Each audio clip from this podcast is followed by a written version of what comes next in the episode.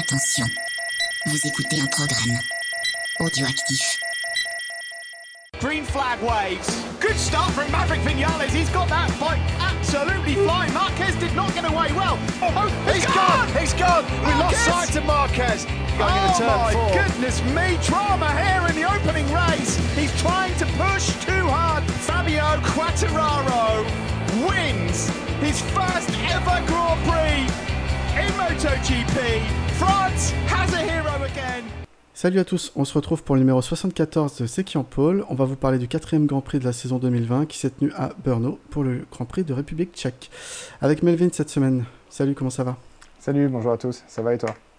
Ouais, écoute, ça va bien, un peu, peu, un peu chaud C'est ça. et un peu la course aussi pour enregistrer euh, ce dimanche. Mm. Comme il y a, il y a beaucoup de congés et tout, euh, on n'a pas beaucoup de dispo, mais, euh, mais ça va bien. Cool. Alors, le gagnant pour le Grand Prix euh, de notre jeu en partenariat avec la bécannerie cette semaine, c'est Babas, euh, qui remporte donc tous les beaux goodies euh, qu'on lui enverra juste après les vacances. Félicitations à Babas pour avoir trouvé la pole de Zarco.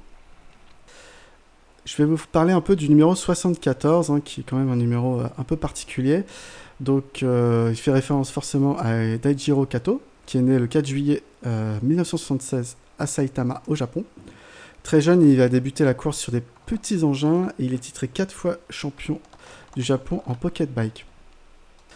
Il débute en 92 les courses sur route au Japon et remporte à ce moment-là de nombreux trophées.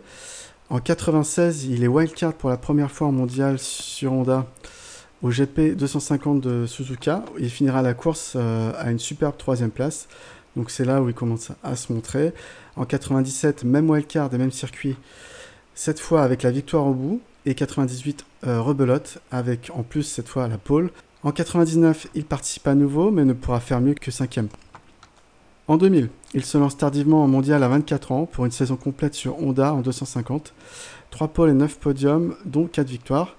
Il sera troisième au classement final du championnat du monde derrière Olivier Jacques et euh, Shinya Nakano. On s'en souvient de cette saison complètement folle.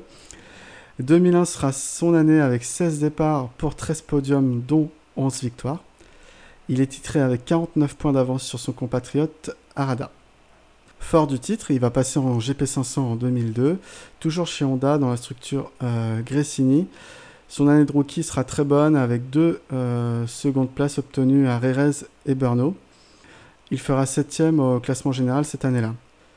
En avril 2003, la saison débute sur son circuit favori de Suzuka, euh, celui qu'il a fait connaître via ses wildcards euh, incroyables en 250 et qui l'a justement amené en Grand Prix. Donc ce 6 avril 2003, en poursuivant le groupe de tête, Kato va perdre le contrôle de, de sa machine et chuter lourdement, puis va percuter les barrières du circuit à plus de 150 km/h. La course ne sera pas stoppée pour faciliter l'évacuation et le transport du pilote, ce qui fera polémique. Et malgré les secours sur place puis à l'hôpital où il sera transporté, Daijiro Kato décédera de ses blessures deux semaines plus tard. Son numéro sera retiré des Grands Prix en, en hommage au, au, pilote et il sera nommé Moto Légende cette année-là. En 2004, le circuit de Suzuka disparaîtra du calendrier MotoGP, considéré comme euh, dangereux, et est remplacé depuis par le circuit de Motegi pour le Grand Prix du Japon. Donc euh, voilà pour l'histoire de Kato en Grand Prix. Ça se termine euh, forcément mal. C'est un des grands espoirs de la catégorie. Je ne sais pas si tu l'as vu rouler, toi, non. Melvin. Non, moi je ne l'ai pas vu rouler à cette période-là. Ouais. Ça reste quand même euh, un accident qui a marqué les esprits, notre- comme Marco Simoncelli en fait. C'était un peu l'étoile montante et, et on attendait de lui que, que quelques années après, il, il joue, euh, il joue pour la victoire en catégorie Rennes. Malheureusement, Ouais, j'ai, dû, j'ai- voir des, des vidéos euh, sur, sur internet, mais non, j'ai pas. À cette époque-là, enfin, personnellement, j'étais un peu trop jeune. Je comprends. Alors, on va passer euh, aux news. Euh, en Moto 2, on a Dominique Agarter qui est actuellement en tête du championnat Moto I, qui fera le remplacement euh, pour le team NTS. En place et lieu de Jesco Raffin, qui subit des troubles physiques un peu inconnus à la, Folger ou à la Stoner. Hein, on sait- sait pas trop trop d'où ça vient, mais, mais voilà. Je te laisse lire les news MotoGP. Ok. Donc pour le MotoGP, on a, euh, c'est officiel, euh, ça ne roulera pas en Argentine et en Malaisie, euh, et ni en Thaïlande cette année, dommage. Mais bon, ça, ça va être, ça, va être, c'était, c'était déjà compromis d'avance. On nous a toutefois annoncé une course supplémentaire en Europe après le GP de Valence, au vu des dates qui seraient fin novembre. toute pointe vers le, vers le GP ou Portugal, enfin on verra. Donc ça, c'est, on verra, je pense, dans, dans la suite des, des, du calendrier. Mhm. Et euh, là, c'est la grosse, grosse news, c'est Marc Marquez, à nouveau opéré du bras euh, deux semaines après la première opération, car sa plaque, euh, elle serait abîmée ou elle serait pliée ou mhm. cassée. Donc, donc il y a 48 heures d'hôpital obligatoire. Donc pour Borno, c'est sûr qu'il sera absent et il s'est fait remplacer par Stéphane Bradel. Et pour les deux rounds d'Argentine, c'est fortement compromis aussi.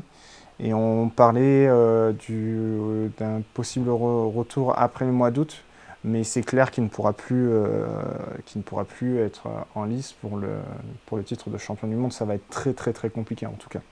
Ouais. Mais c'était déjà compliqué euh, à la suite de son premier accident, mais alors là, à la suite de sa deuxième opération. Ça, ça, ouais, ouais, bah, là, il va pas du tout anticiper sa, sa récupération, je pense. il va prendre le temps. Euh, a priori, c'est un, un, accident domestique, hein, d'après ce qu'ils ont dit, mais bon. En tout cas, j'imagine que ça, que ça avait été fatigué par les efforts qu'il avait dû faire. Hein, ah oui, moi ce que j'ai entendu, c'est que ce mm. serait en ouvrant une fenêtre. Donc euh, vraiment, un truc bête. un truc complètement con, mais bon. C'est ça. C'est comme ça. Hein. Il vaut mieux qu'il se concentre sur l'année prochaine plutôt que sur cette année, quoi. Parce que pour cette année, ça sera vraiment compliqué. Oui, et pourtant. Euh, non, mais c'est vrai, pourtant c'était l'année où il pouvait rattraper euh, Rossi en, nombre de titres. Mais bon, il a le temps, il a encore euh, il a 27 ans, je crois. Donc, euh, oui, oui, il, est, jeune.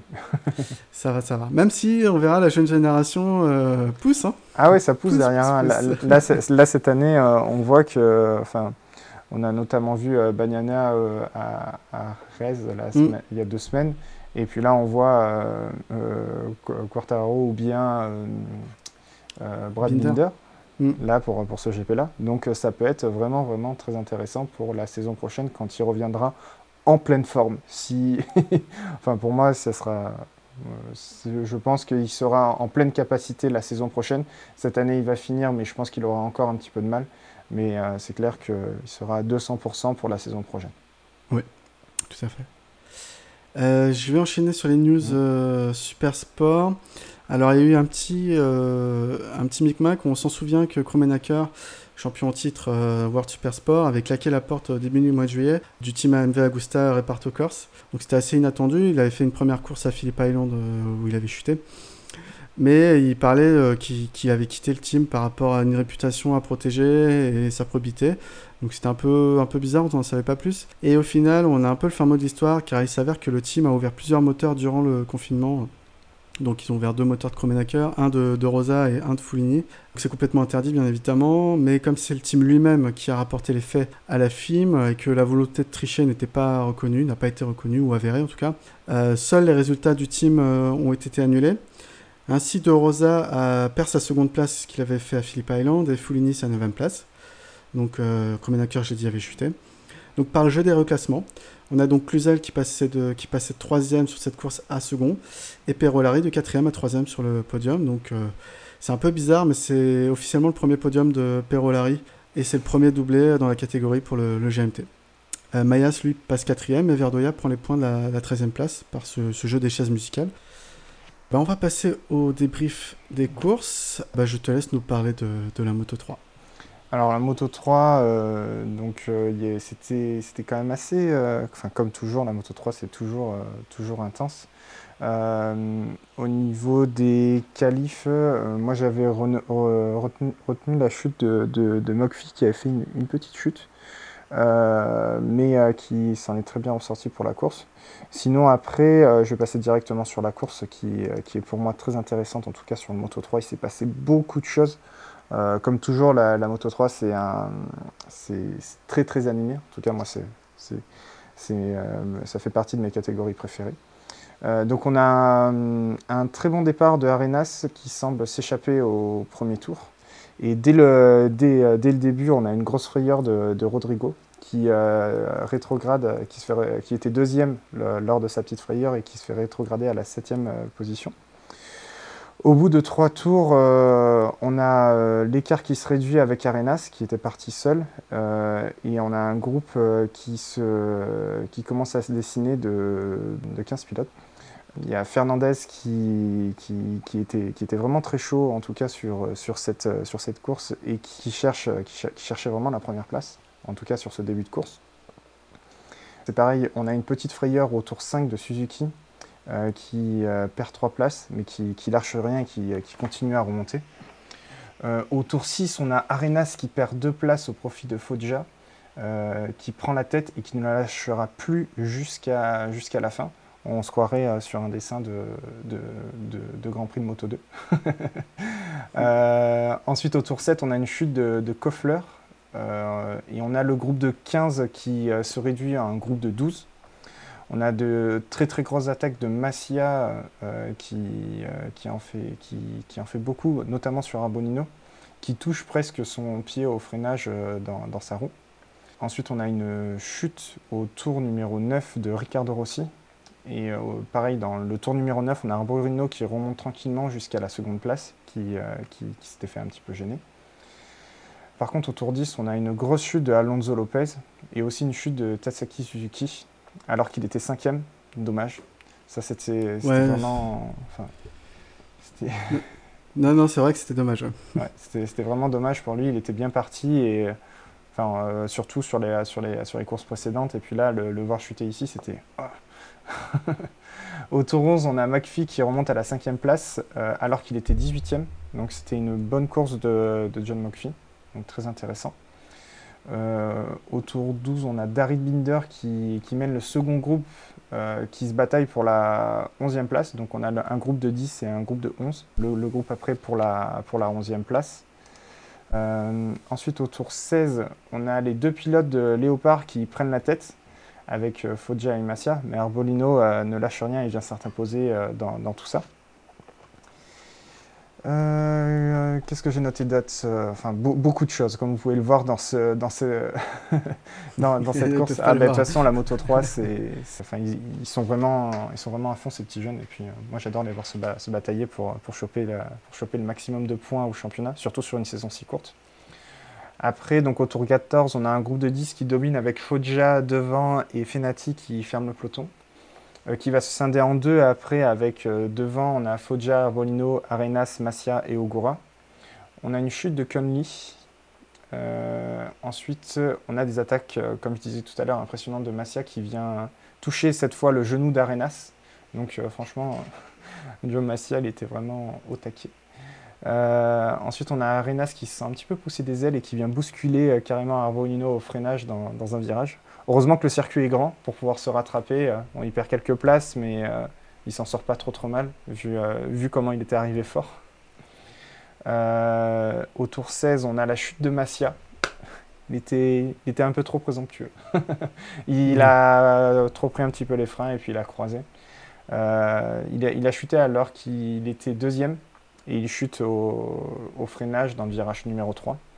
Et au dernier tour, on a un groupe de 4 euh, avec euh, Foggia qui mène euh, Ogora, Aranas et Antonelli. Ogura passe au troisième virage, mais Foggia revient et Arenas passe deuxième dans le dernier secteur.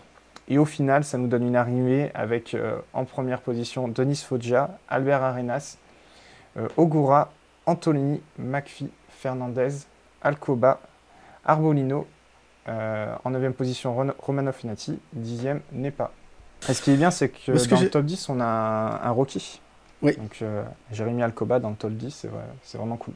Mais il avait déjà performé au, Grand Prix d'avant, je me souviens, il avait même été déclassé en fin de course, il avait perdu des places parce qu'il n'avait pas fait son long oui. lap. Euh, ouais, ouais, mais c'est super intéressant cette course, comme d'hab, euh, beaucoup de dépassements. Euh, c'était pas la, plus folle, mais j'ai bien aimé les, bagarres devant. C'est dommage que Albert Arenas, bah, il n'arrive pas à gagner quoi.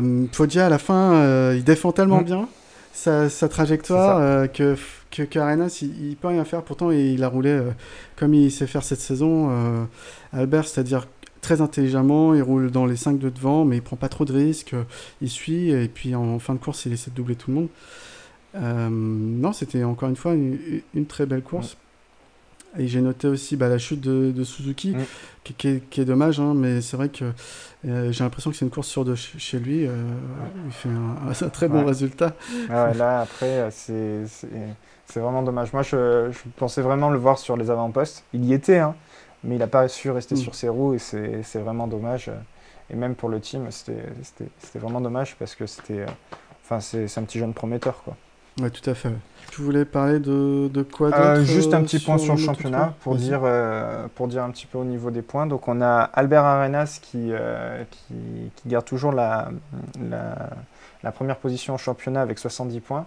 Ensuite on a Ogura avec 52 points, John Mokfi avec 51 points, Suzuki avec 44 points. Et euh, je vais m'arrêter là pour Fernandez Raoul avec 36 points.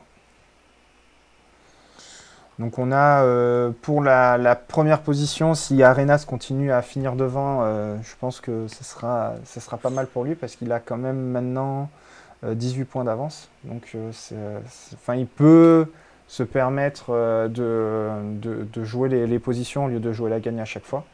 Et après, euh, pour la deuxième, troisième, quatrième place, là, ça va con- continuer à se battre, notamment avec euh, Ogura, Mokfi et Suzuki. Mais il faut que Suzuki Mm. ne fasse plus d'erreurs. Alors ça, euh, c'est pas gagné. Mais voilà, c'est euh, c'est- les petites choses que j'ai notées. Et euh, sinon, pour, euh, pour nos francophones, on a Jason Dupasquier qui fait 23e. ok, bah c'est bien pour lui. Dommage qu'il soit pas dans les points, quoi. Mais ça va. Bah, c'est- pas facile. ah, hein, de toute euh, façon. la Moto 3, si t'es pas dans le premier paquet, enfin, co- comme on voit, hein, il y a des paquets de 10, donc les points, ils sont vite donnés, quoi. Donc il faut vraiment, enfin, si t'es pas dans, la- dans le paquet de tête, c'est c'est difficile de, de, de- de marquer des points. Parce que euh, si on est dans les, dans les, dans les paquets derrière, euh, enfin, il faut vraiment être dans le devant des, des- du deuxième ou troisième paquet pour pouvoir marquer des points, quoi. Sinon, ça devient, ça devient, ça devient hyper complexe. Et puis, euh, de ce que j'avais vu, il n'était pas dans le deuxième paquet. Donc, euh, déjà, le, le premier paquet faisait euh, 10. Enfin, c'était déjà 10 pilotes. Alors, bon, il ne reste plus que 5 places pour avoir des points. Donc, c'est. Mais en tout cas, c'est un bon résultat. Et c'est. Enfin. C'est. euh, je me fais pas trop de soucis pour, pour lui. Et puis, euh, il faut. il- ah, au bout d'un moment, il, il va réussir à marquer des points. Quoi. Ouais, tout à fait. Voilà. Bah écoute, on va passer à la Moto 2, qui était encore une fois la, la meilleure course Ah du week-end. Pour- pourquoi, pourquoi tu dis ça en rigolant non, bah, je sais pas, c'est pour essayer d'intéresser les gens à cette catégorie. Non, mais elle est très bien cette catégorie, quand il se passe des choses. Ouais, c'est pas Non, oui, c'est ça. Bah, en fait, on a eu un, un- Donc, je passe directement pour la course. On a eu un bon départ avec Bastianini, Martin et. euh, euh, enfin, moi, j'ai noté les bons départs de Bastianini, Ma- euh, Ma- euh, Martin et Nagashima. Ce que j'avais noté, c'était une bonne qualification de Afisaring, sauf qu'il fait un mauvais départ.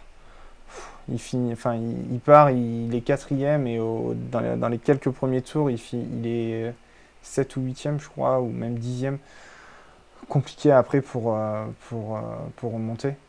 Euh, on a, le truc qu'il y a, c'est qu'on arrive le premier tour, il y a les places qui, commencent à se dessiner.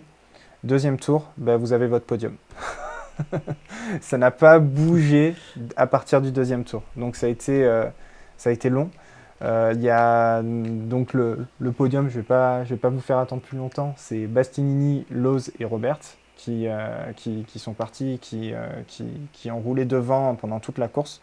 On a eu de la bataille pour la suite au niveau de la, la quatrième position avec euh, Fernandez, Martin, Schroeter et Bezeki. Donc ils se sont battus derrière sur, pour, pour jouer la quatrième place. Et au final, c'est donc Fernandez qui a su finir devant. J'ai noté la bonne remontée de Nagashima, qui était parti très très loin et qui finit euh, 11e. Mais je crois qu'il était parti euh, 20e. et C'était une, bonne, euh, une, une bonne course pour lui, euh, étant donné qu'il est en lice euh, pour, la- pour jouer le, le titre. Euh, voilà, après c'est tout ce que j'ai noté de, de plus sur cette course euh, qui a été vraiment très longue malheureusement. Et euh, de toute façon on l'a bien vu même à la réalisation de chez MotoGP. Il y avait beaucoup de ralentis pendant cette course. donc, euh, donc bon, j'ai pas, euh, c'était c'était intéressant, mais il faut, enfin, je, je sais pas qu'est-ce qu'il faudrait pour toi pour euh, redonner un petit peu d'activité au classement ou bien au pilote dans, cette course? Bah, ce qu'on discutait un peu avec Olivier la dernière fois, le, le souci, c'est que je comprends pas trop pourquoi c'est il y a autant d'écarts qui se creusent rapidement et qu'après les positions euh, elles évoluent pas quoi que personne n'arrive à rattraper personne quasiment. Euh, les motos sont quasiment pas identiques hein, mais il y a, on va dire qu'il y a 80% de Calex sur le plateau. Donc euh, presque facturier unique du fait que les pneumatiques l'électronique et les moteurs sont, sont uniques. Moi tout ce que je vois c'est qu'éventuellement, euh, la gestion des pneus fait que, euh, une fois que les positions euh, au bout d'un ou deux tours sont, sont posées, bah, plus personne n'a assez de, de boost, enfin de grip sous le, sous pied quoi, pour, pour, pour, pour revenir sur son, la personne d'avant lui et que du coup les écarts restent assez stables quoi, et qu'il y a peu de dépassement à ce moment-là. Même au niveau de l'aspi, je trouve que c'est pas flagrant. Les aspis. Bah, le truc qu'il y a, c'est qu'on est vraiment dans le juste milieu, c'est-à-dire que les motos sont trop puissantes pour pouvoir euh, bénéficier euh, tant que ça de l'aspiration et pas assez puissantes pour justement avoir ce, temps d'écart que ça. Je prends l'exemple, enfin, pour imaginer, je prends l'exemple de, de, de, la Moto 3. Les motos, elles ont une vitesse de pointe qui n'est pas non plus enfin, excusez-moi, exceptionnel par rapport au MotoGP. Là-dessus, on, là mm. euh, on est d'accord. Euh, le truc qu'il y a, c'est que comme les lignes droites sont longues par rapport à leur kilométrage, enfin par rapport à leur vitesse, ils peuvent bénéficier de l'aspiration et du coup euh, pouvoir se dépasser et, jouer avec ça. Comme les, comme les motos en Moto 2 sont un petit peu plus puissantes, ils peuvent donc aller plus vite. Du coup, les lignes droites se rétrécissent. et comme ce sont tous les mêmes moteurs, ben, c'est difficile de pouvoir bénéficier de l'aspiration de l'un ou de l'autre. en mm. tout cas, moi, c'est ce que je vois. Et, et euh, enfin, quand, quand, je vois le, les, euh, les, les, dépassements, enfin, c'est vraiment.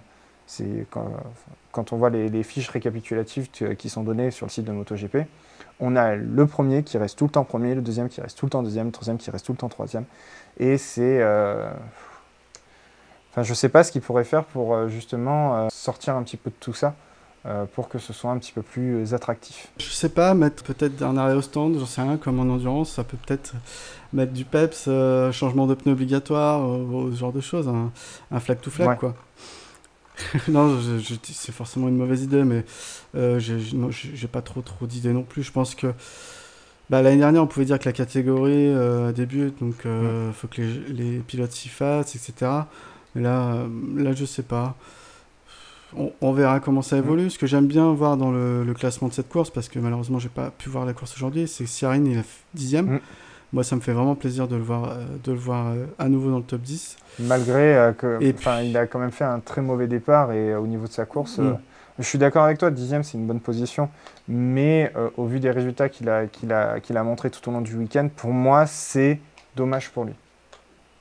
Mais il a marqué des points. C'est clair que c'est de bon augure pour lui, ça c'est sûr. Et puis, étonnant de voir Bastianini honnêtement à ce niveau-là. C'est quand même euh, autre chose que le Moto 3 où il n'était pas en déshérence, il était toujours devant, mais il n'était pas aussi incisif. Là, ça fait plusieurs courses qu'on le voit devant.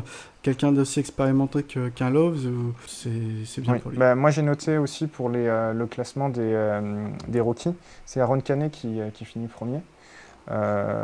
Classement rookie, je parle. Hein. Et euh, au total, il finit à la 12e position, donc c'est pas trop mal quand même pour, euh, pour un rookie, je trouve ça plutôt bien. Euh, et, non, les, deux, enfin la, la, truc moi que j'ai vraiment regardé avec attention, c'est le résultat de Nagashima, qui était premier au, classement général. Du coup, ce que je peux vous faire, c'est un petit récapitulatif du classement général. Bastianini qui est en tête du classement général devant Marini et ah, Nagashima. Donc Bastiani 73 euh, points. Marini 58, Nagashima 55, donc c'est serré. Euh, et, et, Aaron Canet, on l'a souligné la semaine dernière avec Olivier, donc pour un rookie, 5 euh, cinquième actuellement avec 36 points. non, ça, ça, présage quelque chose de bon. Et puis même, enfin, tu vois, par exemple, quelqu'un comme Bezeki, qui a un petit peu plus d'expérience, finir derrière un rookie, euh, moi, je trouve ça, je trouve ça vraiment, vraiment bien pour Aaron Canet qui, qui pourra, je pense, nous, nous, faire euh, quelque chose de vraiment intéressant pour la saison suivante. Là, cette année, c'est la saison de découverte. S'il nous fait déjà d'aussi bons résultats pour cette année, la saison prochaine sera vraiment, euh, vraiment intéressante pour lui. Mm. On verra, on verra. ne nous emballons pas. bah, on va passer au MotoGP. Hein. Je pense qu'il y a pas mal de choses à dire en plus sur cette catégorie. Ouais, si c'est passé tellement de trucs. Ouais, alors je l'ai pas noté, mais là ça me revient en tête. Il y a Bagnaia qui s'est blessé vendredi matin en FP1. Euh, et en après-midi, on a appris qu'il était rapatrié en Italie pour se faire opérer d'une fracture du tibia. D'accord. Heureusement, les tendons n'étaient pas touchés, donc ça sera entre guillemets relativement facile à guérir. Encore une fois, hein, tout est relatif. Mais euh, il devrait être de retour euh, pour euh, Misano en septembre. Et c'est Michel Epiro qui devrait le remplacer pour les deux courses autrichiennes qui vont venir. Et il n'a pas été remplacé sur ce week-end à Brno. En Q1, c'est une catastrophe. Dovi ne, sort pas de la Q1. Il partira donc 18ème. Miller, c'est pareil, il partira 14ème. Bradle et Marquez, c'est pas mieux, 20 et 21. Nakagami, 17ème euh, sur la grille de départ. C'était euh, vraiment pas beau à voir de, de voir des Honda Repsol si loin, euh, de voir des, alors il y a Petrucci qui s'en sort, qui passe pas en Q1 pardon, qui lui s'en est sorti par un chrono inespéré en FP3. Mais euh, c'était vraiment le seul chrono qui a sorti du week-end. Et on verra qu'en course, c'était pas non plus euh, brillant. Donc euh, c'était vraiment compliqué pour les Ducati. on va dire GP20. Hein. Bah, pourtant, c'est un circuit qui est propice aux Ducati. Hein, donc, Jusqu'à ouais, les années précédentes, oui, je te dirais. Mais là, visiblement, il faut, faut, ça rebat un peu les cartes parce qu'il y a un nouveau pneu arrière Michelin, dont on parlera tout à l'heure, et qui pose des difficultés. en Q2, donc c'est Joan Zarco qui signe une pole magistrale devant Fabio Quartararo et Franco Morbidelli. Euh, donc on a une première ligne 100% satellite et un P1 P2 français inédit euh, depuis le GP d'Argentine 95 avec euh, Jean-Michel Bell en pôle devant Jean-Philippe Ruggia qui était en 250 cc, hein, pas en catégorie Rennes. c'est aussi la première pole pour une Ducati satellite sur du 100% sec. Première pole pour le team Avintia. Enfin, il y, avait plein de records qui ont été battus par, par Johan sur cette pole. En tout cas, il faut aussi souligner que Espargaro signe une quatrième place historique sur la grille de départ pour Aprilia en MotoGP. Vinales lui partira cinquième. Paul Espargaro, un moment second temps en, Q2, hein, mais effectué sous drapeau jaune, partira finalement euh, sixième. Donc Paul Espargaro qui en voudra aussi au commissaire de piste pour autre chose. Visiblement, ce week-end, c'était pas son week-end avec la direction de course. En troisième ligne, on a Binder, Petrucci, Emir. Et donc, c'est la première fois depuis 2002 et l'avènement du MotoGP où aucune Honda n'est dans le top 10 au départ. Parce que Cal Crutchlow a pu faire mieux que 12ème, bon, on s'en souvient, lui il est blessé. Euh, mais clairement, les Honda étaient très très loin euh, au départ. Euh, moi, j'avais l'impression de voir une grille de départ inversée en fait. Qu'habituellement. vraiment, hein, c'était vraiment bizarre de voir ben, les, les, Ducati officiels, les Yamaha officiels aussi loin dans le classement, enfin du moins sur, sur la grille de départ. Et, euh, et puis même, de toute façon, en course, on va en parler, euh, c'était fou. Tant mieux pour, pour, les, pour les teams indépendants et les teams satellites, ça c'est vraiment, vraiment, vraiment cool. Mais, euh, mm. Et je suis vraiment content de la, de la, de la pole de, de Zarco. moi, le seul truc que j'ai noté pendant ces qualifs, c'est que c'est l'exclamation de joie du team Avintia quand Quartaro tombe. Hmm. Oui. C'était. On peut en parler.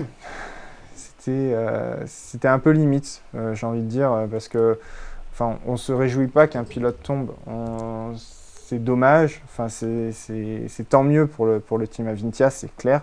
Mais on n'exclame pas de joie quand il y a un pilote qui tombe. et surtout, on ne sait pas s'il va bien, s'il va pas bien. Enfin, voilà. Ouais, alors je vais être un peu un avis différent du mm. tien dans le sens où moi j'ai vraiment compris ce qu'ils exprimaient sur le coup, c'était pas du tout lèche. Ils exprimaient pas la joie que Quartaro soit tombé. Pour moi, ils exprimaient euh, la joie de voir Zarco en pôle. Et effectivement, le fait qu'ils expriment cette joie-là, déjà peut y avoir le, le, micmac, on, on, peut confondre, on peut se dire mais ils sont contents que Fabio est tombé, mais en fait c'était pas vraiment ça, c'est juste que ils savaient que à cause de, ou grâce à, ça dépend le point de vue, la chute de Fabio, euh, Zarco euh, remportait cette pole et c'est ça qui fêtait.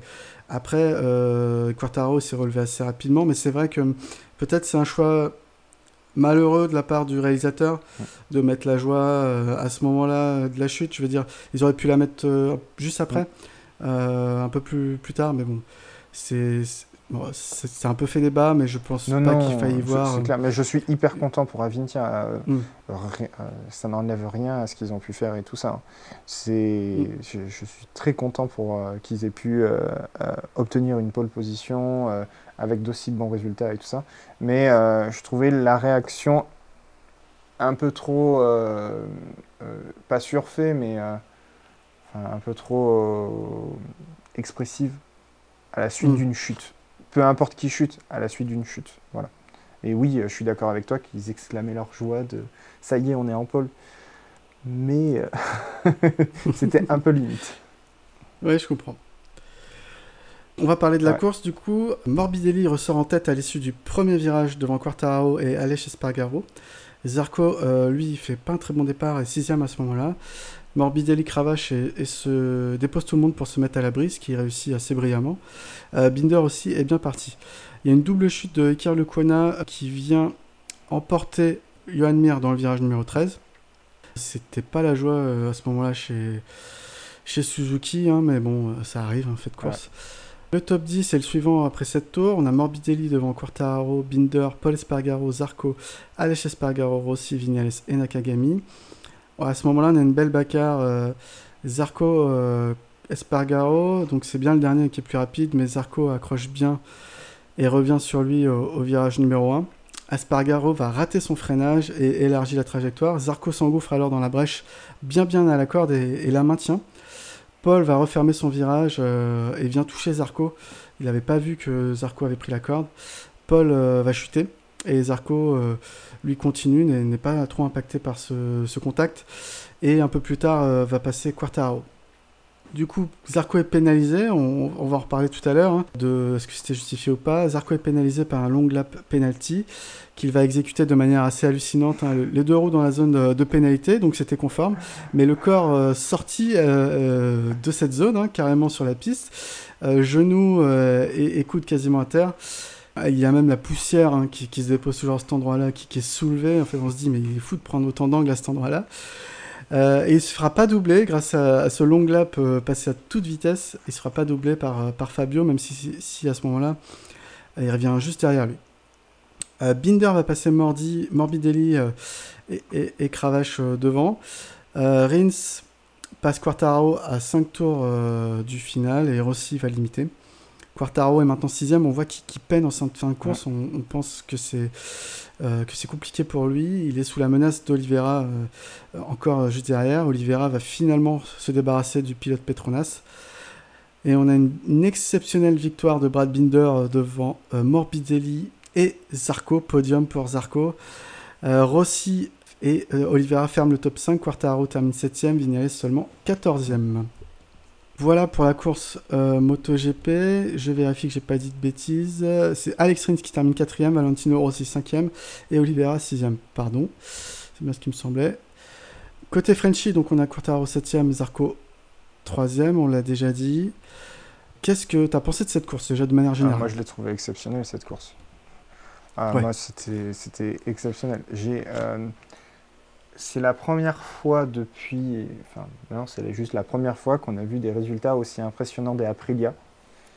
Et hmm. euh, pareil pour les, euh, pour, les, euh, pour les KTM. Je me suis demandé qu'est-ce qu'ils ont fait pour, qu'est-ce qu'ils ont changé pour, pour que ça fonctionne aussi bien. notamment pour la Aprilia, parce que je ne me rappelle pas l'avoir vu dans, dans des, enfin, sur les avant-postes sur les deux grands prix précédents. Et, de là, et là, de la voir se batailler pour la deuxième, troisième place euh, euh, très rapidement, euh, c'était. Enfin, j'ai pas compris quoi. c'était quand même assez impressionnant. Sinon, non, le, ce qu'a fait, ce qu'a fait Paul Espargaro. alors, je voudrais juste revenir sur, sur deux petites choses. quand Paul Espargaro tape Zarco, parce que moi c'est plus comme ça que je l'ai vu, euh, au virage, euh, enfin, aux deux virages avant la ligne droite des stands, déjà Paul Espargaro rate son freinage euh, sur le sur le pif-paf avant de rentrer dans la ligne droite des stands. Donc déjà, il écarte une première fois. Zarco reprend beaucoup, beaucoup de place, enfin, reprend, enfin réduit l'écart à ce moment-là. Il re-écarte au virage 1. Donc moi, pour moi, c'est normal que Zarco passe. Et euh, Mm, mm. bon, après, c'est un fait de course. euh, Espargaro, euh, l'ai pas vu, mais moi, je, trou- enfin, je trouve ça bizarre parce que quand même, euh, étant des pilotes MotoGP et surtout, il n'est pas noté. il est- quand, quand on n'est pas noté, on a plus 0, plus 0,1. Enfin, on, on nous dit le, les- le- le temps qu'on a par rapport au pilote derrière. Il a dû être pas noté normalement avec comme quoi il devait avoir très peu d'écart. En ayant euh, écarté, pour moi, il aurait dû euh, juste, euh, enfin, je sais pas, mais il aurait dû le sentir qu'il y avait quelqu'un derrière lui, quoi. Et Oui. se fasse taper et que Zarco se prenne la pénalité, je trouvais ça un peu dur. Mais alors, et la pénalité, il a, il a réalisé d'une manière magistrale. Quand j'ai vu son long j'étais- je, je suis resté bouche bée, hein, vraiment. Personne s'y Ah non, non, non, mais vraiment, il, il- il rentre dans son long lap, il est troisième, il ressort de son long lap, il est toujours troisième. C'était, euh, enfin, si vous pouvez aller voir la vidéo euh, sur, euh, sur internet euh, du, du long lap de, de, de, de Johan Zarco, elle est quand même, c'est quand Mm. même assez impressionnant, quoi. Ouais, pour, pour revenir à l'incident, je, je suis d'accord avec toi hein, cette fois. Euh, pour moi, il y a, pour moi, c'est un fait de course. Personne n'est responsable. Effectivement, Paul a raté plusieurs freinages avant. Alors, soit euh, il fatiguait, ou, ou- ou il- ouais, potentiellement, il, il a commencé à rater ses freinages. Et à chaque fois, Zarco essayait de lui coller au cul, hein, donc essayait de le doubler. Donc, il était au courant que Zarco était derrière lui. Euh, il élargit une énième fois. Et Zarco prend bien la corde. En plus, j'ai bien Non, regardé la trajectoire. C'est pas comme si Zarco élargissait à son Non, tour. Zarco, il est, il est Euh, nickel, il est dans sa trage. Il fait pas une attaque Non, non. suicide. Ouais, ouais, c'est ça. hyper propre. C'est- super propre.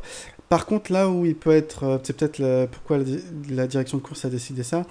quand Paul vient se rabat sur Zarco, parce qu'effectivement c'est comme ça que ça se passe, euh, c'est bien Paul qui a la roue euh, avant, à- euh, devant celle de Ah, Zarco. ça, j'ai pas vu. entre guillemets.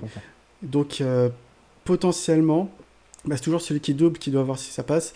Et c'est peut-être ça qu'on lui reproche, c'est que du coup, il était a- après euh, derrière euh, Paul par rapport au niveau de la roue avant, et donc euh, bah, vu qu'il est derrière Paul, c'est lui qui est responsable. Ça, ça se joue vraiment à pas Ouais, grand je vois que ça. Non, ça se joue un, un poil de, de Ouais, fesses.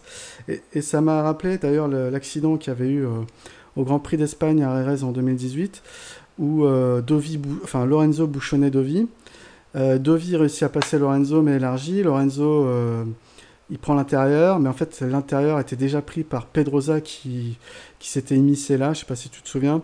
Euh, du coup, Lorenzo vient taper Pedrosa qui part en high side, et du coup, les trois pilotes sont, sont au sol. Euh, à ce moment-là, euh, c'était un fait de course. Personne n'a été pénalisé pour, pour ça. Donc, pour moi, ça m'a rappelé un peu cet accident-là. maintenant, D'accord. Je- Heureusement que ça n'a pas pénalisé Zarco parce que, comme tu dis, il fait un super long lap. Ah, le long lap exceptionnel. hein. Mais, euh, Mais, moi, euh, j'ai, euh, dans, la course, que bien, ce que j'ai bien vu aussi, c'est euh, Paul Espargaro qui vient taper, euh, qui vient euh, taper Zarco. Euh, je trouvais ça impressionnant, la concentration de, de Zarco. Au moment de l'impact, il bouge un petit peu, certes, mais après, il reste dans sa course. Il reste vraiment dans sa course, il tourne pas la tête pour voir ce qui se passe derrière et tout. Il reste vraiment dans sa course, étant donné qu'il y a eu un contact, donc on peut se penser qu'il qu'il va au moins voir ce qui s'est passé ou quoi. Il reste dans sa course et euh, dès qu'il voit le, le euh, dès qu'il se voit pas noter le long lap, il réfléchit pas. Le, tour où il est pas noté, il fait direct, euh, il fait direct son long lap à fond, euh, son long pardon à fond. Et euh, on sentait quand même qu'il était vraiment vraiment bien concentré et que c'était, euh, enfin, que ça, ça se jouait vraiment au mental sur sur cette course. Et, Mm. et ça s'est vu et euh, en tout cas les résultats sont là et c'est vraiment, enfin, en tout cas c'est vraiment vraiment bien pour lui quoi. Ouais, tout à fait.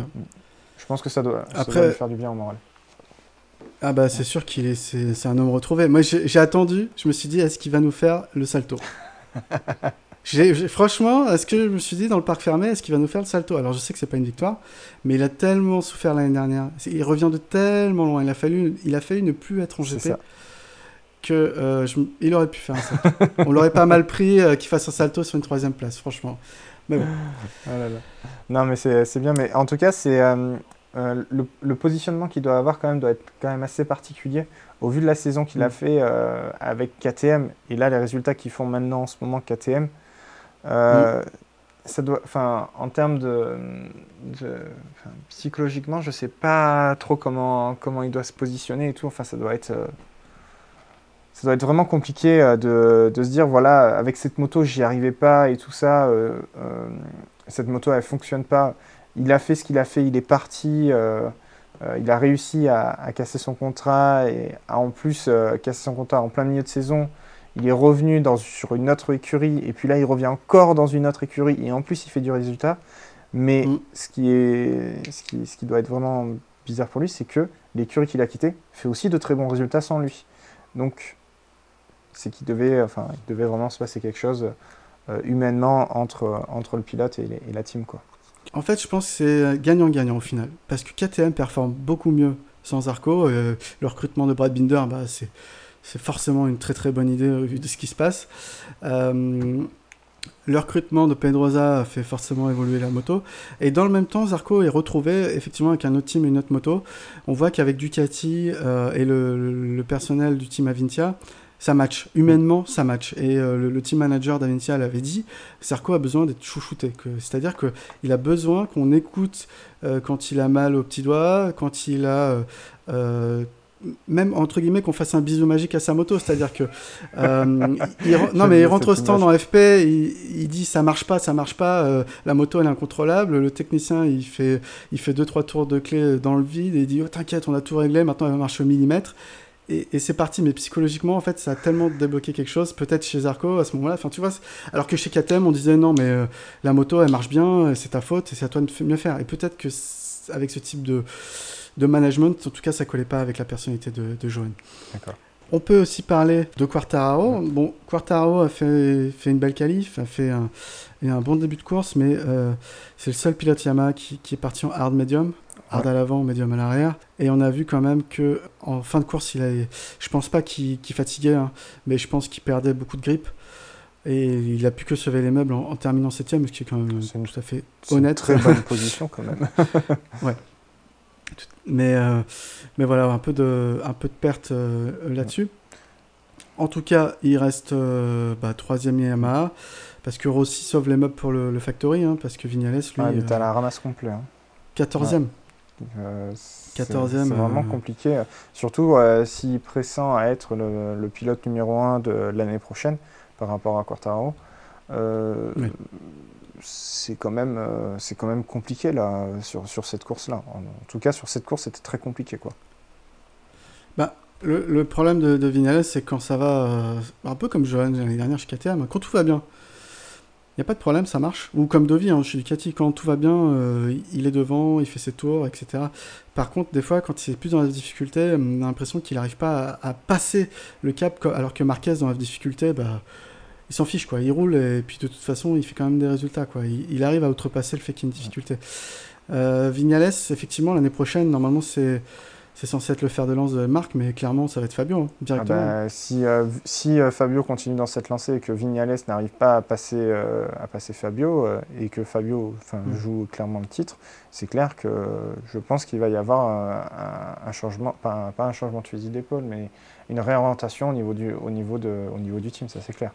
Ouais. Bah, D'ailleurs, on ne sait toujours pas avec quel, euh, quel personnel euh, Fabio intègre le team Yamaha. Parce que Rossi veut partir avec ses techniciens, mais Petronas, eux, ils veulent garder les leurs. Ils veulent pas forcément euh, que toute la maison de retraite de Rossi vienne avec lui. Enfin, bref. Elle est pas mal cette image. Ah, bah, c'est vrai, il a des techniciens et ils ont 50 balais. Ça veut pas dire qu'ils se connaissent rien, loin de là, mais peut-être euh, qu'avec une équipe plus jeune, enfin Petronas, ils veulent travailler avec des jeunes. Donc, euh, voilà. Ok.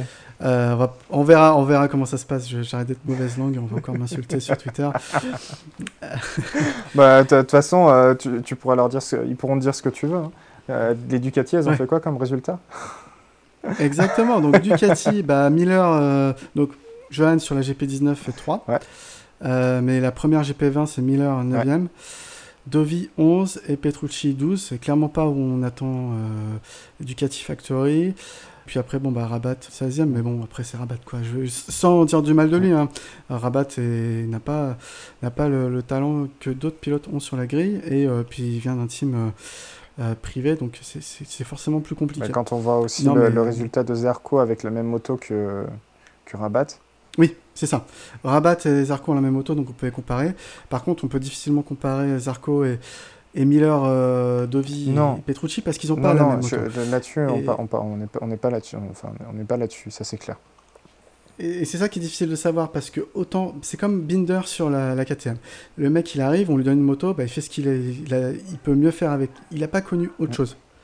Mais euh, Dovi, Petrucci, Miller qui passent d'une GP19 à une GP20, eux ils ont connu un autre style de pilotage avec euh, cette Ducati. Et peut-être qu'aujourd'hui, avec le nouveau pneu arrière Michelin justement, où ils se plaignent qu'ils n'arrivent plus à faire déraper la moto dans les virages, euh, bah, peut-être qu'ils doivent revoir leur pilotage et c'est ça qu'ils n'arrivent pas à faire. Du coup, bah, Zarco sauve les meubles un peu quand même sur, pour Ducati. D'ailleurs, on a vu Tardosi, je crois, euh, qui s'était plaint du long lap auprès des commissaires de course. Il, était furieux. Et puis après, il allait féliciter le team Avintia. donc voilà, pour Ducati, c'était pas génial. On espère les voir mieux en Autriche. On va parler de, bah, de Binder et Morbidelli qui font euh, tous les deux des excellents week-ends. Surtout pour un rookie, euh, première position pour un rookie. Oui, et puis quelle, quelle maîtrise, parce que même Arerez, il s'était montré devant. Malheureusement, en, en Andalousie, il fait chuter Oliveira, il chute aussi mais il était clairement dans les rythmes à chaque fois. Il claquait les chronos, il était directement en, Q2. Euh, c'est vraiment un rookie. Euh, bah, je crois que la stat est sortie. Hein, c'est la première fois qu'un qu'un rookie gagne une gagne depuis Marc Marquez à Austin en 2013. Donc euh, donc ça montre le niveau du, du, gars sur une machine qui était l'année dernière un très tôt. Oui. Euh, c'est dur quand même. Hein. bon, euh, tu préfères non plus Non, non, c'est bon, c'est bon. non, non, mais juste pour dire, cette année ça, ça marche bien, donc tant mieux pour, euh, pour KTM. et dommage pour Paul aussi hein, d'ailleurs, hein, parce que bon, il chute. Mais Morbidelli, du coup, première Yamaha, second. devant aussi qui fait 5. Bah, euh, c'est pareil. Hein. Euh, Morbidelli, je crois qu'il a une spec B euh, de, la, de la GP20.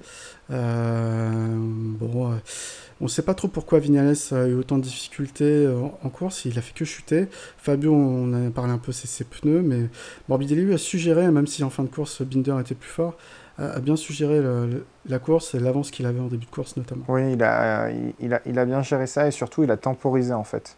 Ce que, mm. ce qu'on a, ce que j'ai pu voir, c'est que il était, il était parti, il était sur les avant-postes.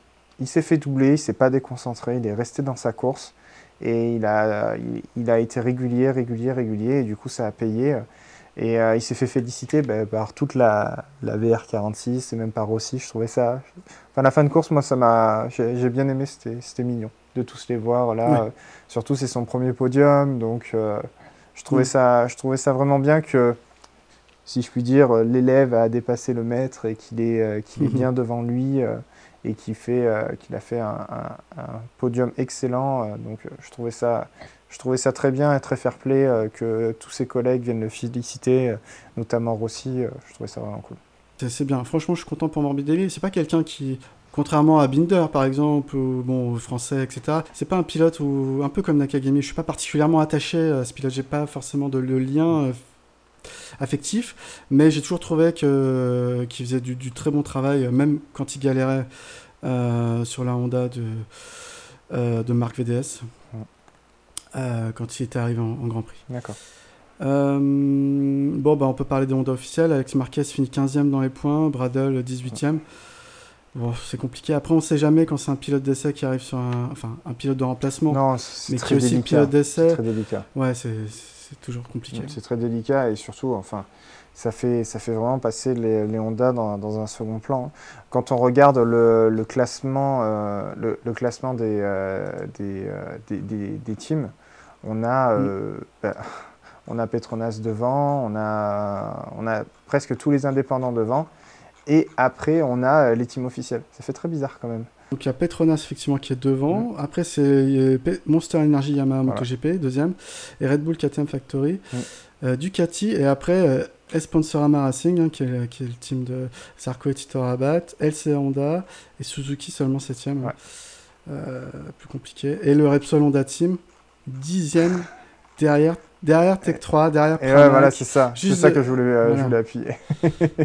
Mm. Ah ouais non ça, fait mal. Ça, ça fait très très mal là. Mais clairement, quand Marc n'est pas là pour, euh, pour cacher les défauts de, de, fonctionnement de cette équipe, hein, parce que clairement, pour moi, c'est tu, peux te baser sur le talent d'un seul pilote pour gagner. Euh, l'année dernière, c'est Marquez qui leur amène le titre pilote, le titre constructeur et le titre euh, d'équipe. Parce que sinon, Ah ben, on, là, là, on le voit bien et on le pressentait depuis un long moment. S'il n'y a pas mm. Marquez, il n'y a personne qui sait conduire, enfin qui sait piloter cette Honda. Il n'y a personne qui sait le faire aussi bien que lui. Et on voit que tout le monde se casse les dents dessus. enfin, on a vu, on a vu Lorenzo qui s'est cassé les dents dessus. On voit euh, enfin Alex Marquez qui galère. Là, on a euh, euh, Bradle, c'est ça Qui, galère. Enfin, et, je pense, et je pense qu'on en verra d'autres. Et il y a, cette moto est adaptée à un pilote. Voilà. Ouais. Après, le débat, c'est est-ce que la moto est adaptée à Marquez ou est-ce que c'est Marquez qui sait, par son talent, contourner les, les défauts de la ah bah là, c'est le grand débat qu'on ne pourra jamais, qu'on pourra jamais, euh, jamais, trancher parce que. Et puis même, moi, je pense que. Je sais pas, en fait, j'en sais rien. C'est vraiment trop bizarre qu'il n'y ait que lui qui arrive à piloter cette moto et qu'il arrive à l'amener sur les avant-postes, quoi. Mm. Donc, euh, Ouais, c'est très, très bizarre. Nakagami fait quand même 8, mais bon, c'est pas c'est pas lui qu'on attend devant, quoi. Je veux dire, euh, enfin, c'est tant mieux, hein. c'est très bien pour Honda, mais c'est pas le fer de lance de, la marque, quoi. À la limite, ça aurait pu être Crutchlow, mais il revient de blessure. D'ailleurs, en parlant de blessure, on a quand même Rins qui nous fait C'est ce que j'allais dire, avec une, épaule déboîtée, euh, à trois semaines, euh, trois semaines après, je trouve ça un très bon résultat. très très bon résultat. Et puis quatrième, juste derrière Zarco, il a fallu lui piquer la place sur le podium, donc c'était vraiment un tour de plus, je pense qu'il le qu'il le passait. Hein. Mais euh, ouais, c'était vraiment une bonne euh, performance. Rins, il, a, il a voulu faire pareil qu'à Silverstone l'an dernier sur Marquez. oui, c'est exactement ça. Donc, euh, non, non, c'était vraiment chaud. Et en tout cas, c'est un très bon résultat pour lui parce qu'il finit, enfin, il finit quand même devant Valentino Rossi, devant, il a doublé Quartararo avec une blessure. Enfin, je, trouve ça, je trouve ça vraiment bien. Quoi. Ouais, ouais. Juste euh, euh ressouligner encore l'excellent résultat de, Brad Binder qui, euh, KTM a fait un excellent recrutement. Euh, hmm. de, toute façon, Brad Binder est chez, chez KTM depuis longtemps. Donc, voilà. Donc c'est, enfin, pour, moi, c'était la suite logique qu'il soit chez Red Bull KTM. Et c'est aussi bien qu'il performe parce que, enfin, pour lui, ça a été le Grand Prix de tous les records. Quoi, hein.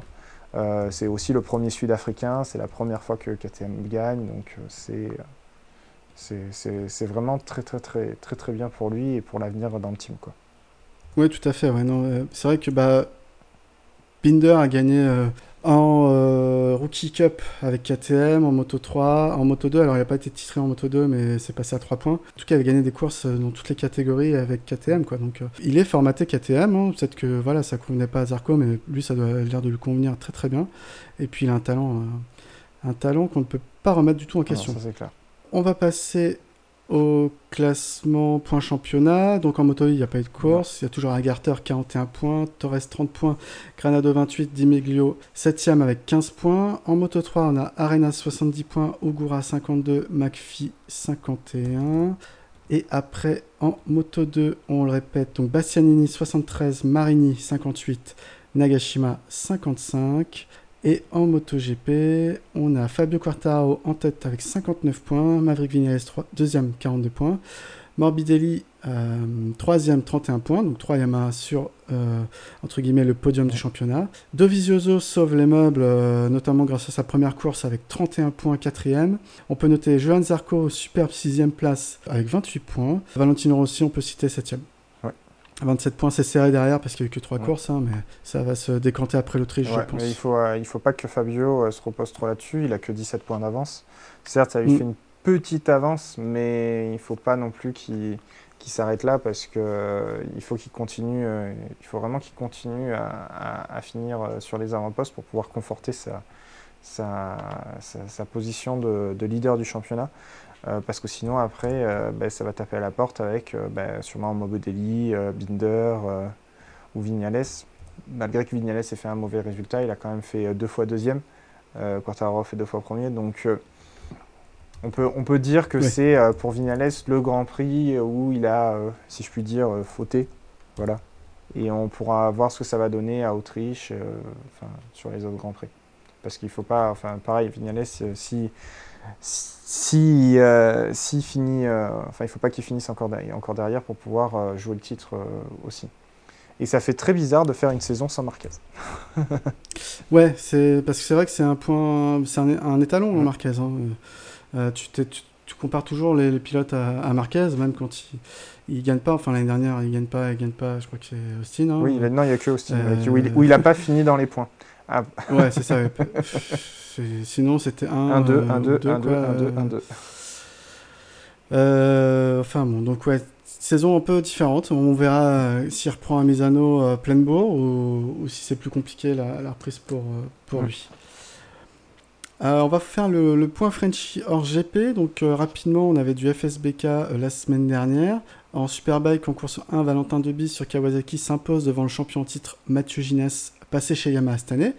Euh, vous savez, la fameuse moto d'entraînement sur laquelle Fabio Quartararo s'est fait taper sur les doigts pour avoir roulé dessus et que c'était pas conforme, et eh ben c'est celle de, Mathieu Ginès. Euh, et du coup, Jonas Folger venu faire une wildcard, euh, terminé troisième, et c'est le même classement en course 2. Prochaine course le 23 août au circuit Carole. Alors, on avait également deux week-ends de World Superbike et World Super Sport euh, à Rérez puis à Portimao. Donc ça s'est couru, euh, Portimao, ça s'est couru aujourd'hui, donc en même temps que le Grand Prix de République tchèque. C'était un peu difficile à suivre, on va vous donner plutôt les résultats. On va commencer par Rérez. En course 1, Reading l'emporte devant Réa et Razgat Leoglou. Base première indé ramène une belle cinquième place. Ponson 12, Barrier 16. En course sprint, euh, toujours à Rérez, Réa l'emporte d'un cheveu sur Reading et Vandermark base 4, Ponson 19, Barrier 21. Et en course 2, Redding signe le doublé avec Davis pour Ducati, Loup finit 3ème, Rinaldi 4ème, échoue de peu à faire un podium 100% Ducati, Base va chuter mais reprend la course pour finir 17ème, Ponson, parti du fond de grille pour un problème de pression de pneus, va chuter, et Barrier ne finira pas la course. En World Super Sport, toujours du RS, hein, on a eu deux courses largement dominées par Locatelli qui signe donc trois victoires en trois courses avec celle de Philippe Island en début d'année. La machine et le pilote sont au-dessus du reste du plateau, malgré la combativité de Jules Cluzel qui ne peut que terminer second sur les deux courses. Complète le premier podium euh, Hôtel, Mayas 4, Perolari 7, Verdoya, lui doit se retirer après un accident. Complète le deuxième podium, Mayas, Perolari fera 6 et Verdoya finit 15e. Pour les courses de Portimao, donc on a Rea Rasgatlioglu Vandermark en course 1 Base 6, Reading 7, Barrier 18. Ponson retiré. À noter un très très gros accident de Cortési à la fin de course qui a mis fin à celle-ci. Hein. Il y a eu euh, plusieurs vertèbres touchées. Partie directe à l'hosto en hélicoptère. Ça va bien, il s'est fait opérer. Euh, après, je sais pas trop euh, son état vraiment réel, mais ça va. Course sprint, c'est Réa devant Razgatlioglu et Loris Bass qui termine sur le podium. Barrier aux portes des points 16e à la lutte avec Mélandry 15 et Ponson 17. En course 2, on a Réa, Redding et Vandermark dans cet ordre. Pas mal de chutes, dont celle de base en début de course. Euh, Barrier qui finit 15 dans les points, Ponson 16. Au général, après toutes ces courses, on a Réa qui prend les commandes du championnat avec 136 points, Redding 132 points, Razgat le pour Yamaha 103 points, Base 8ème, première indé, Ponson 20ème, Barrier 21 pour les Français. Donc en World Super Sport, Locatelli trop fort gagne deux courses de plus hein, et pousse notamment à la faute Cluzel en course 1 qui ne fera que 6 Complète le podium en course 1, donc on a Locatelli, on l'a dit, Mayas 2, De Rosa 3, Perolari 4. Complète le podium en course 2, Locatelli donc qui gagne, Cluzel 2, Vignales, viennent ensuite Mayas qui a chuté, Perolari finit 7, Verdoya 20 points.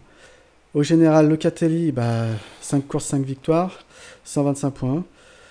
Cluzel 90 points, Mayas 62, Perolari 57 points, Verdoya 19e.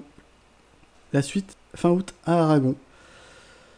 Voilà, j'ai fait un peu vite, mais euh, il y avait beaucoup, beaucoup de, courses et de résultats. Euh, ce qu'il faut retenir, c'est que quand même en, Superbike, c'est beaucoup plus disputé cette année entre la, Kawasaki Drea, la Ducati Reading et la Yamaha de Razgatlioglu. C'est très très serré et on a vraiment base qui se montre à, son avantage pour aller chercher la place euh, du team Yamaha l'année prochaine, hein, officielle, hein, puisque Vandermark se retire et en super sport, bah, on l'a dit, hein, malgré tous les efforts de Cluzel, malheureusement, le Catelli semble beaucoup, beaucoup trop fort cette année. Maya se montre bien aussi. Est-ce que tu suis ces catégories Non, je, non ces catégories, je n'ai pas, pas le temps de le suivre. Euh, ouais, non, c'est ça. Euh, de temps en temps, je vois des, des, euh, des, des résultats sur les réseaux sociaux, mais non, je n'ai pas le temps de suivre, de suivre ces courses. Bah, euh, le jour où tu as le temps, ou alors je t'enverrai, je t'enverrai les meilleurs, voilà, euh, les meilleurs moments de la Ouais, saison. Voilà, ça, des moments de saison ou des moments de, de, de Mm. course, des résumés de course, ça serait vraiment cool. Mais sinon, non, je sais Mm. pas. J'ai pas encore, euh, j'ai pas regardé ça. Pour le, mo- moi, je me concentre essentiellement sur le MotoGP euh, et euh, Oui. je trouve ça déjà pas mal. Oui, c'est vrai que c'est déjà pas Il y a mal. déjà beaucoup de trucs. Ah bah, euh, et s'il y a, il y a les, euh, il y a- enfin, il y a déjà beaucoup de, de faits de course, de Mm. d'histoires, de comment on appelle ça, de d'actu, de gossip sur euh, sur euh, sur euh, sur le MotoGP. Surtout entre l'année dernière avec le départ de Zarco et cette année avec encore le jeu des chaises musicales, le coronavirus et tout. Ça fait déjà beaucoup d'informations. Non, mais tout à fait. Après, c'est difficile à suivre. Et d'ailleurs, on n'a pas pu, j'ai pas pu regarder toutes les courses aujourd'hui. Mais après, il y a des replays. Et bon, ça m'occupe euh, aussi. Bah, en parlant de, de la course qu'il y a eu à Portimao, ça, encore une fois, moi, ça me montre que c'est un tracé que j'aimerais voir en, en GP. Potentiellement, il est, tu en as parlé tout à l'heure, il est, il est euh, espéré. hein. C'est possible que la dernière course de la saison se termine au Portugal. Euh, mais clairement, Portimao, c'est un circuit magnifique. Il y a des dénivelés incroyables où, où il y a des motos presque qui, qui- qui décollent des deux roues. Et, et j'attends de voir ça en MotoGP. Ouais, ça peut T'imagines si les MotoGP a décolle les deux roues Ah bah il y a un petit côté rodéo. Ah ouais, hein, non, mais ça, ça, ça, faut ça- les accidents, enfin, il- s'il y a des accidents, c'est, ça risque d'être monstrueux. Les motos, elles sont tellement puissantes que déjà, il y a de l'électronique pour pas, que, pour pas qu'elles se soulèvent. Alors, si en plus, les motos, il y a, il y a les, les deux roues qui, qui décollent, les deux roues vont s'arrêter en l'air. Non, mais c'est vrai que c'est- à voir. hein. La plupart des pilotes euh, du, du championnat du monde MotoGP n'ont jamais roulé euh, là-bas, donc ce serait une découverte euh, pour tout le monde. Et puis après, c'est bon, c'est un circuit qui est homologué euh, F1. D'ailleurs, la F1 va y rouler cette année, donc euh, bon, il y a pas trop, trop- il n'est pas considéré comme, comme dangereux, heureusement. Ça va. Ouais.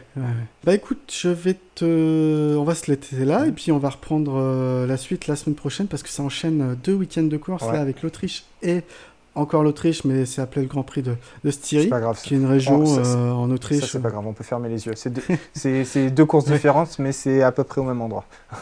c'est ça, à peu près, quelques, quelques Voilà, centimètres. c'est ça. Euh, bah, je te remercie de m'avoir accompagné sur ce- cet enregistrement, et, et puis on, on se revoit euh, à Merci bientôt. à tous. À bientôt. Au revoir. Allez, ciao, ciao. Green flag waves.